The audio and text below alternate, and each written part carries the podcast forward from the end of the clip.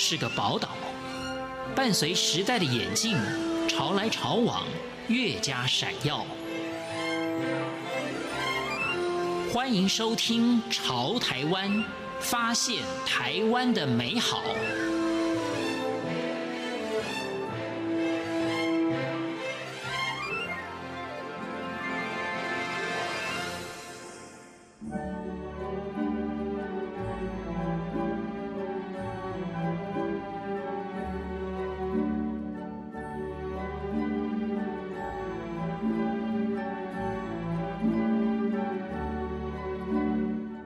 听众朋友，您好，欢迎收听《潮台湾》，我是赵伟成。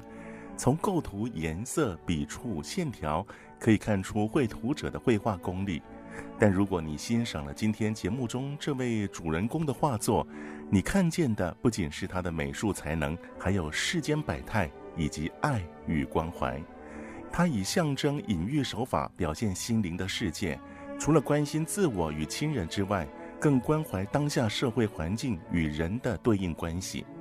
这位艺术家就是中华民国跨世纪油画研究会首届理事长林福全博士。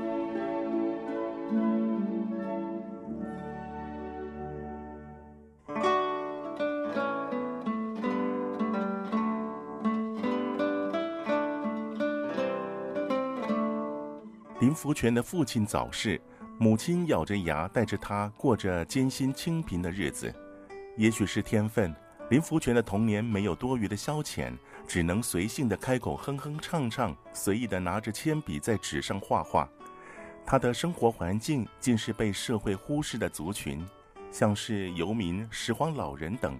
也因为这般的生活经历，训练出他对世事观察的敏感度。也许这个就是所谓的从小所遗传的一个天分吧。也许爸爸妈妈本来就有这样的、这样的天分，所遗传给我的。我相信这一点。呃，因为小时候家里真的很穷，我从小对于画画跟音乐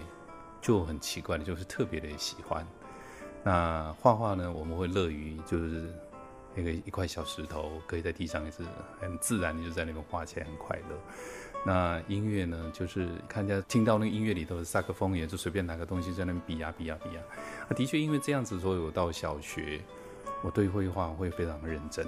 会很特别对人家画的东西，我会很专注。然后人家那个写书法的那个字丢到字纸了，我还会把它捡回来当宝用。然后看人家的字为什么这么漂亮，我自己回想起来，原来我从小对这个美的东西很喜欢，会专注这些东西。再想一想，这绝对是来自于父母的遗传。林福全生性聪颖，学校课业成绩从没有让母亲担心，但在现实环境的驱使下，能够早点出社会，找个稳定的工作，才是解决家庭经济条件的最好方法。于是，林福全报考了师范专科学校，既可以有大专学历，又能比一般大学生早点入社会工作。就读师专之后，也就开展了他的小学教职之路。那家里真的穷，那考上师专，家里也很高兴，因为以前就是这样的铁饭碗嘛。那师专到了四年级的时候，其实那时候有对于自己的未来志向去还有兴趣，有一种抉择上的一种拉扯拉拔。我到底是要选音乐，还是选这个绘画？像音乐，我我的笛子我可以，人家不用教我中国的梆笛，我一次就吹起来了，而且还会自己转调。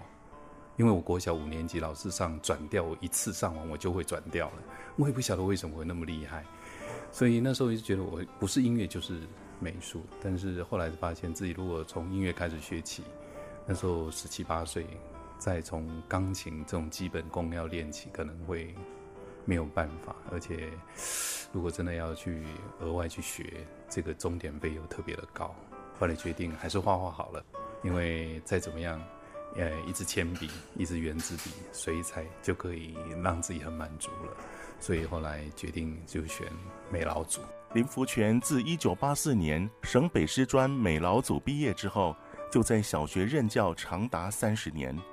他利用课余的时间在职进修。就读国立台湾师范大学美术系学士，进而研读硕士班、博士班。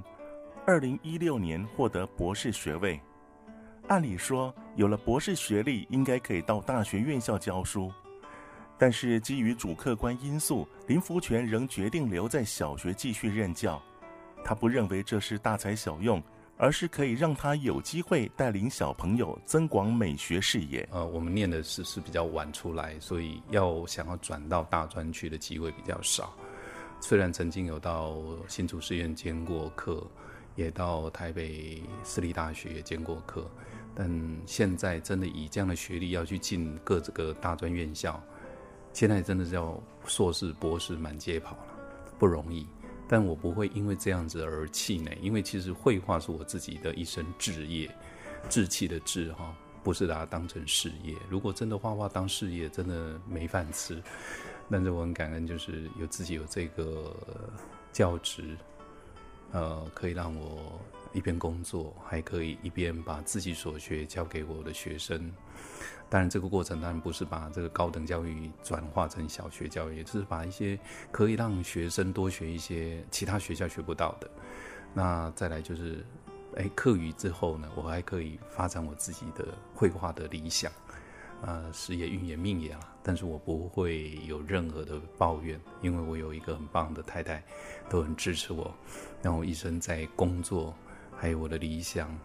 我的绘画的这个想法上，他都很支持。因此，他的教学方式不是让学生临摹作画一样画葫芦，而是让学生有无限的想象，并且自由奔放的尽情挥洒。我在复兴国小教的时间比较多，因为我毕业后有经过了英歌国小，还有师专附小，后来最后。最后的二十五年是在中和复兴国小担任美术，就是所谓的艺术与人文的教师。那这个过程当中，我曾经也有对自己的教学有一些反省。后来因为到大专院校这样的进修不断进修，呃，我的教学上真的是比较自由一点点。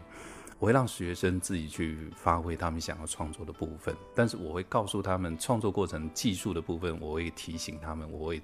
教导他们，比如说。我们中和复兴国小的学生的版画，说实在，他们小学就能画，就能进行所谓的一版复刻的这种多色的版画这个创作。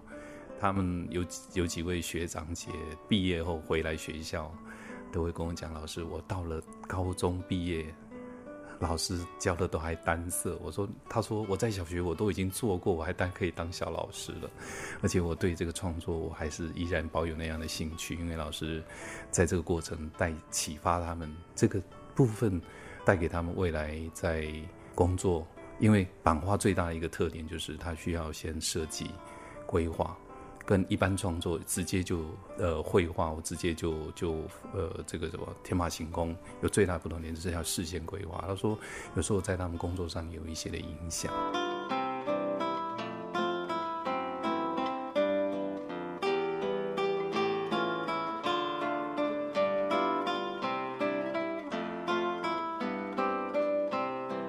林福全的绘画理念深受写实主义影响。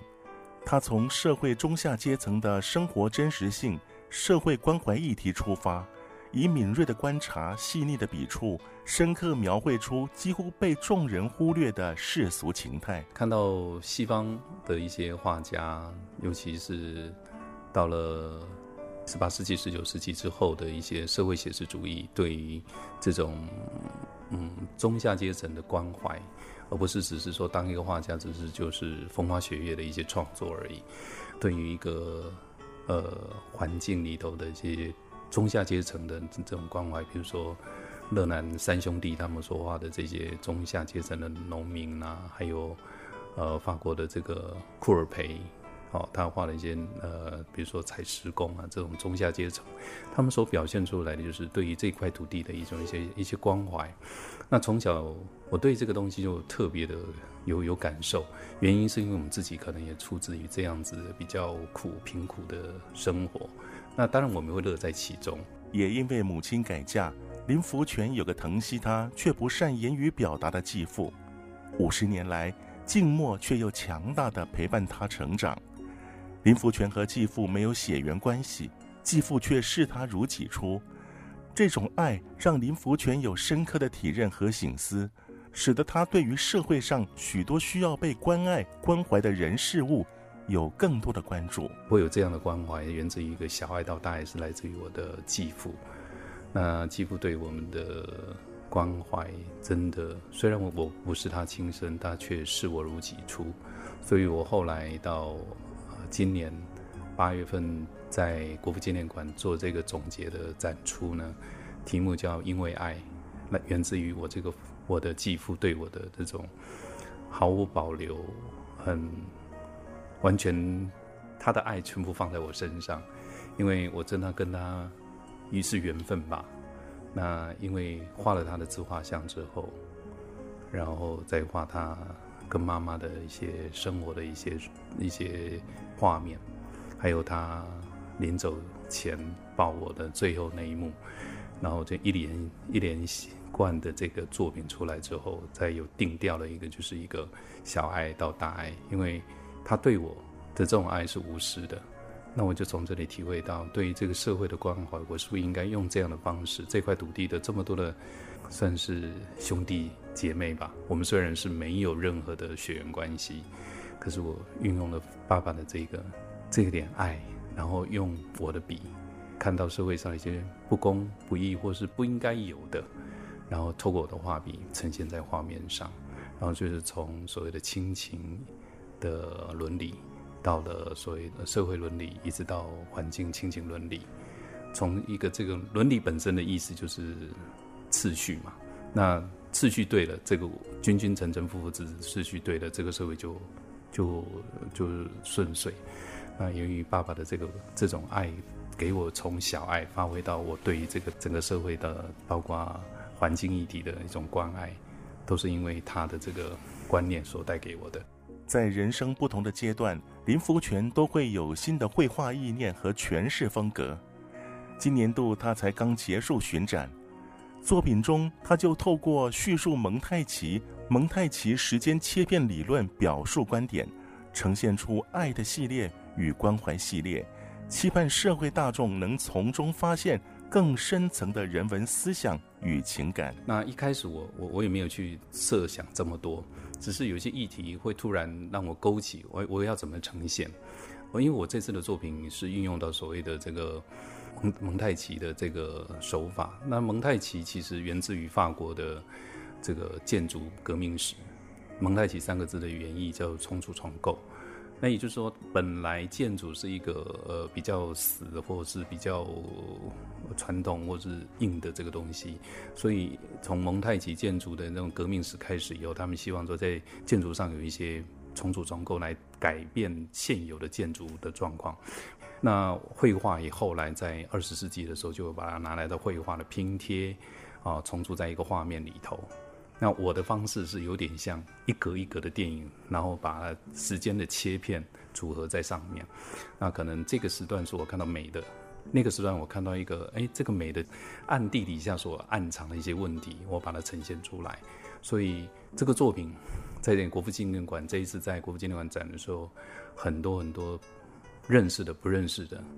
都会给你一句：你的作品。有一股安静的力量，而这股力量好像直接就穿透我们的内心，直接在我心坎上重重的一锤。啊，几乎很多人都是这样给我回馈。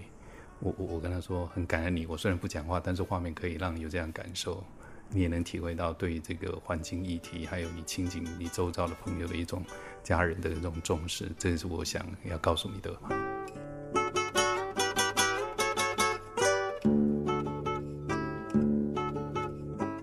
林福全以亲情意象表现他与家人间的思念、关怀与无私的爱，